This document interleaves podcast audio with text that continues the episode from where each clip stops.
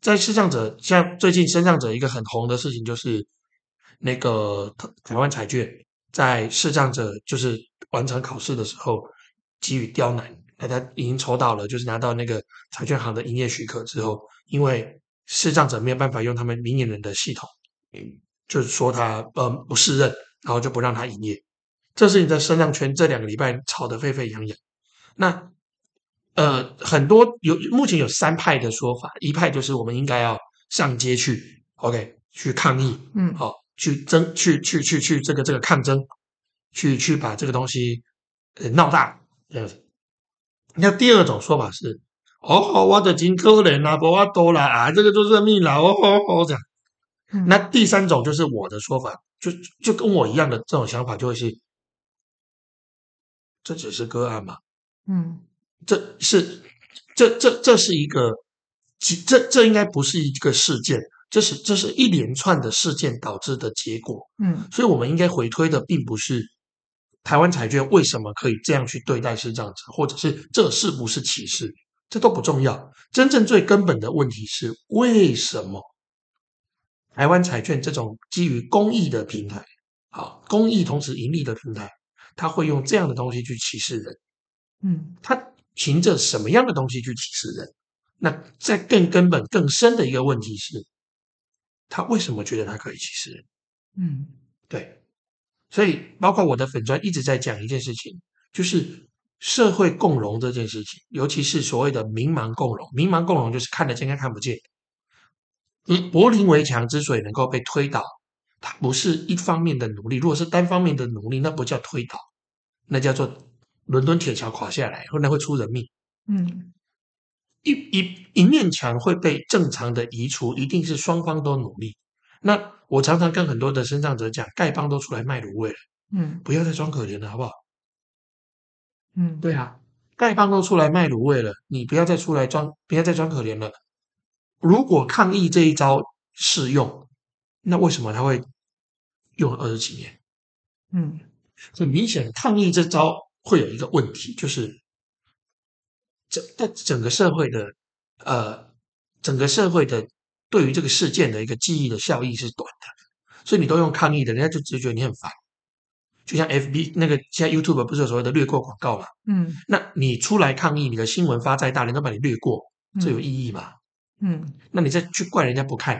而事实是，如果是一群人不看，你可以说那是歧视；当一大堆人都不看，或者甚至是部分人都不看的时候，这已经不是歧视，这是个社会现象，就是告诉你这一招行不通。嗯，所以为什么我会出来做自媒体，也是这个原因，就是你现在与其去抗议，你不如打开大门，让大家来看我们的生活长这个样子。我也想跟你一样，但我遇到了什么困难，同时你有什么事是你做不到，但我做到了的。文倩，你从小到大，或者是应该说小时候，你有印象中你最期待或是最想吃的东西吗？或是你很习惯，就是你有拿到这个，你就会很开心的。我小时候吃到麦当劳的儿童餐可以开心一个月，因为我们好了，家的经济状况其实很糟糕，对你可能很难想象我吃过韩吉枪。对，然后我们经济状况最糟的时候，曾经我回家暑就是寒假寒流，我们买不起瓦斯，所以都洗冷水澡。嗯，那我吃过酱油拌饭，那个时候啊，我吃到麦当劳可以开心一个月，吃到爆米花可以开心两个礼拜，吃到王科学面可以开心一个礼拜，那个开心是什么样的感觉？就是你觉得就是耶，好吃的哦哦哦这样。那是谁买给你吃的？通常是教会的人买的，哦，教会的，嗯我想说是，我以为是阿嬷或是家人。教会或者是惠民那边有时候会有。哦，你意思是说他那边会有大家一起吃这样嗯对子，对对对对对对对对对，就是麦当劳跟爆米花。嗯你知道那个《阿甘正传》呢？嗯它里面不是说人生就像巧克力，对，你永远不知道你会尝到什么口味嘛。嗯嗯然后去年吧，还是今年，就是这两年有一个印度的拉辛正传，它也是用嗯阿甘去改编成嗯印度嗯版嗯的嘛。它是说人生就像酥炸球，因为印度人吃酥炸球，嗯它一样也是一盒哦。嗯然后他他是说，虽然会让你吃饱，但是你永远不会感到满足。嗯，对，所以我刚刚想要问的就是说，你有觉得人生像是像他刚刚说巧克力啊、酥炸球，可能是他这个地方啊，local 美国就是巧克力嘛，印嗯度就是酥炸球。那你有没有觉得你的人生像什么？也许你可以想一下，不一定现在回答。然我后觉得百宝箱吧，怎么什么意思？就是你去玩过扭蛋，你就知道啊，嗯你永远不知道你下一颗转到什么东西。嗯那对我来说，为什么我现在的粉专叫罗文谦大冒险？嗯有一部分就是对我来说，我现在在做的事情，我完全不知道会怎样，而且短期内你根本看不到效益。嗯但是你要不要做？嗯你如果不做会怎么样？我一直在思考的事情是，我做了的确是不会怎么样，或者是说我做了短时间不会怎么样，但是长期来看我会很不一样。但如果我不做呢？嗯我不做不是我不会怎样而已哦，而是我跟我的整个视障的族群会怎样的问题。嗯嗯所以我一直都觉得人生就像百宝箱，你永远不知道你下一步会开出什么样的就是盲盒。同时，人生也像是一一一辆，就是每个人都没办法跳下车的云霄飞车，你永远不知道轨道下一个转弯在哪里啊。嗯。那如果吃的嘞，用吃的东西来比喻呢？吃的，对，我想想看、啊，因为我对吃的实在没什么研究，我对喝的比较有研究。好啊，那喝的，我觉得咖啡豆，哎，对，你说你要考咖啡师哦，嗯，对，咖啡豆，然后咖啡豆对你是什么？因为人生就像，因为你永咖远啡不豆知道每一只咖啡豆经过谁的手，它经过什么事，它经过它经历过了什么，这些咖啡豆的变音可以影响你的味道，同时你遇到的人的生命不也是这样吗？嗯对啊，所以人生就像一大包刚烘出来的咖啡豆，你永远不知道打开会是什么味道啊。嗯，嗯，哎，那你怎么会想要去考咖啡师啊？好玩，好玩，就所以是你好玩，因为你很喜欢喝咖啡，因为我其实踏入手冲咖啡这个邪恶的领域，是因为我的爵士吉他老师很会冲咖啡。嗯，嗯，然后我会去考咖啡，就是纯粹是因为很多的视障者都已经考了，哦，真的吗？对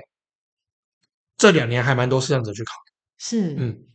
就是咖啡跟芳香芳香理疗师这两个还蛮多视障者去做的。那我去的目的纯粹只是觉得，嗯，如果有一张有趣的证照，对不对？我在跟客户谈生意，同时他们来喝我冲的咖啡，这不就同时也是在做生命教育嘛？就这样，对没了。那你喜欢的咖啡是哪一种？什么？现在有很多种，哎，酒香啊，什么，哦，我自己的话，嗯，还我有茶香啊我，我我自己会走比较偏南美洲，就嗯是尼加拉瓜或者是呃萨尔瓦多。嗯那非洲的话，我比较喜欢肯亚或伊索比亚这个类型，因为这些豆子都有个特别的地方，就是它们的味道都不是那么容易被冲出来，尤其像瓜地马拉、尼尼加拉瓜这种豆子，它很吃就是咖啡师自己对味道的 sense。那这个味道的 sense 其实跟你的生命厚度有关系。嗯你的心态，还有你面对每个客人的观察是有关系的。所以其实有一本书我很推荐大家看，叫《喝一杯有灵魂的咖啡》，很酷。嗯嗯嗯，OK，所以你你并没有用某，你并没有限制自己喜欢哪一种种类的味道啊，没或有什么，没你有觉得你都还是愿意尝嗯试，就我像反你倒刚刚讲的我，反倒会觉得，一只豆子面对不同的人，它应该要有不同的味道，而不是说这只豆子长怎样，我就应该让你喝到怎样，不是这个样子。嗯，嗯，这很有道理啊，因为有时候同一个食物，我们在心情或是身体状态不一样的时候，吃下去你的味觉就是会不一样对。比如说对你昨天觉得是甜的，今天说不定就觉得有点咸。嗯对啊，嗯那可能嗯跟身体的那个，就是你的各项都有关系。对舌嗯头啊，嗯或是你嗯身体的状态，嗯，对啊，然后对啊，我就是觉得，其实像那个逆逆光飞翔，就是有一个电影啊，里嗯面那个黄黄玉玉祥祥，他也是说了跟你刚刚讲的类似的话，就不是的话，怎么知道自己能够做到什么程度，所以或者甚至怎么会知道自己喜不喜欢？说穿了就跟他拼了，啊不是？什么跟谁拼？你要说跟穿了黄跟玉他，拼了，你要跟黄玉祥拼啊？不是啊？你不是说不是就不知道他会哦，发生什么我事？以为你要跟他拼啊。对跟他拼了。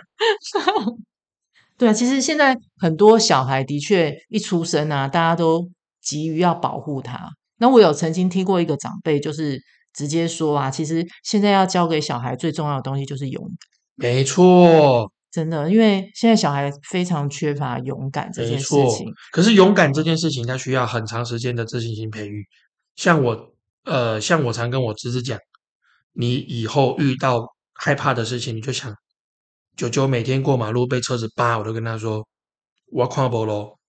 你扒我也没用。嗯，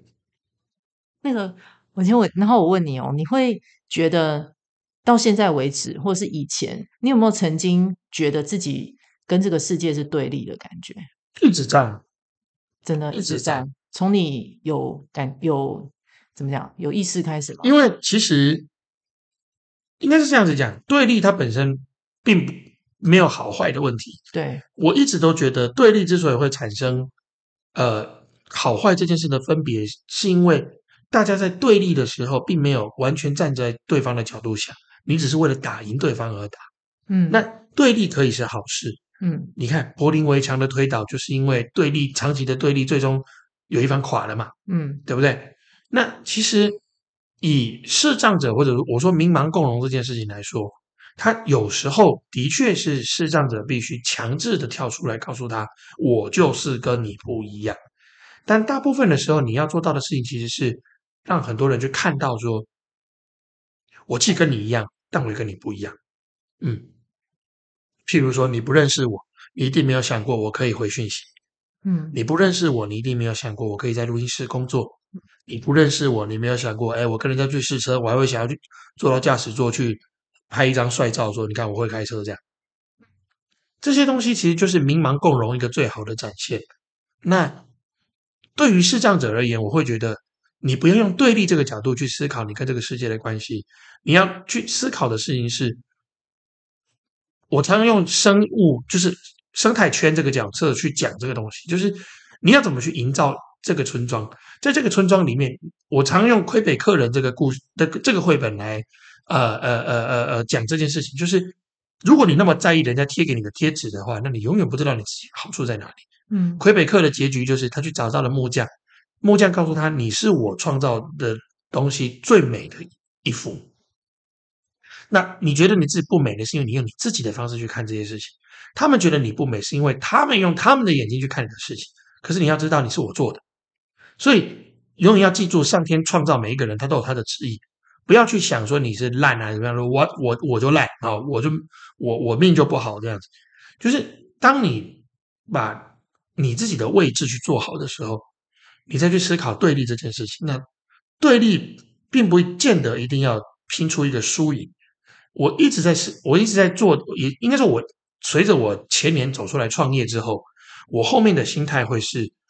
一粒麦子如果不落在土里死了，人就是一粒；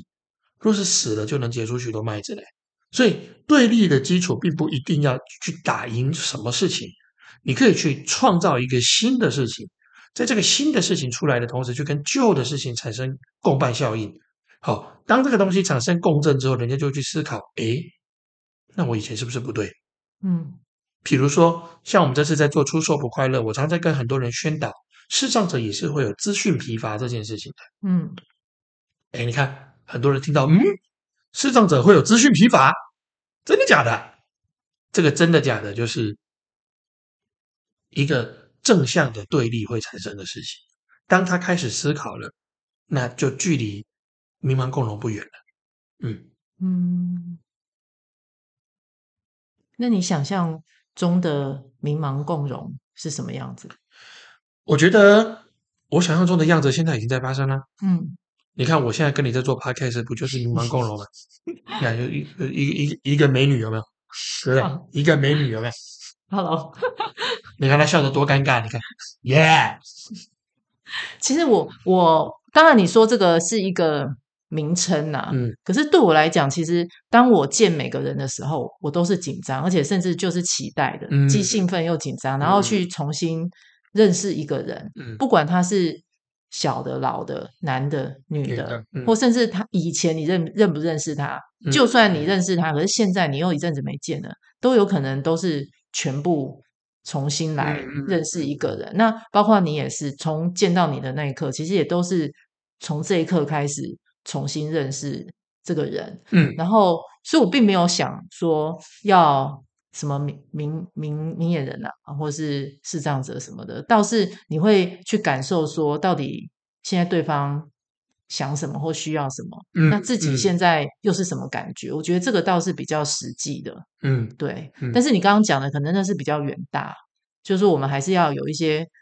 物质或是现实世界里面，我们可以做一些改变的东嗯西，对不嗯对？嗯包括你说那个路上啊，或是对建筑啊老等等，毛砖看你去撞一个写着 “Mind Your Head” 的障碍物，不知道怎么办。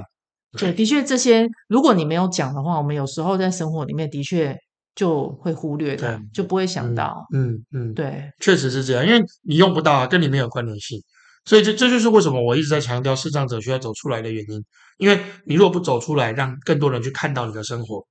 好，就对你的生活产生共鸣，那你去谈迷茫共荣，假的，假的。嗯那你有觉得在你的生活周遭，我们不用讲太远，就是你的生活周遭，你有觉得哪个地方是你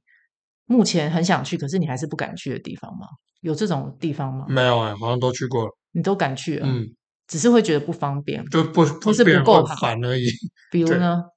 像 Costco 我也去过啦，光对华商场我也去过了，对三创我也去过，只是没有好好逛。对然后电影院就算没办法自己去，也可以找得到人跟我一起去，对，好像都去过了，那菜市场呢？去过啦。对，那其实其实，在生活周遭都还我外婆家附近的菜市场有水沟，我还掉进去过。就小时候，对啊，嗯，所以你你你如果做设计会怎么样设计？把它盖起来，我觉得应该是让它，因为它这个水沟其实是有一定的作用，它是在排水用的。那其实你只要在边边让它有一个让手杖可以碰到的边界，可能是一个砖块，可能是一个什么东西围起来哦嗯就，好高了，低差或对什么的，这个其实很简单。嗯，嗯，很多友善的设计都是一点点小细节，你做到你就能够友善了。对，嗯的确这个我们好像没想到，嗯，对啊，因为很多水沟它可能没有办法盖起来，像我们对北投就有很多目前是很值得被留下来的风景，就是因对为它因为很多市中心的。其实都有水沟，只是你看不到，因为都被盖起来，甚至对就在房子下面。嗯其实就很可惜，表示我们的乡村乡村化的那个风景就是越来越不见。嗯，对，所以你刚刚讲这种，就说其实它可以在设计里面做一点点小小的设计，可是还是可以维持它。原本的样态。因对为其实我们看最离我们最近的日本，很多对的水沟都是这样设计的，就是旁边给你一个小围篱，好，你手杖可以打，你就知道哦，这里不能过去，不然你就会掉下去这样。对，嗯，的确这个我们就想不到哎、欸。像我自己还蛮鼓励视障者，如果经济上许可，对去申请一只导盲犬，因为导盲犬它其实有一部分当然加速你导，就是各种行动的速度。其实另外一个部分是你可以透过导盲犬去扩展你的社交圈，因为爱狗人士还不少。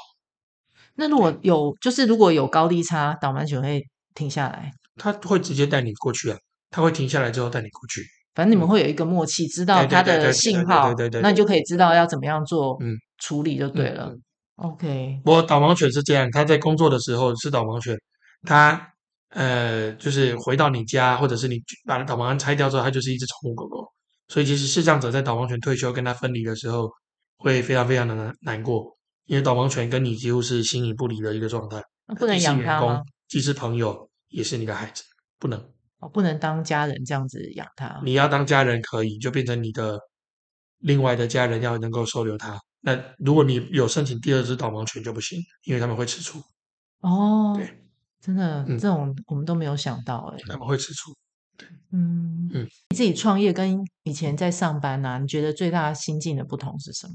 创业需要去负很多这种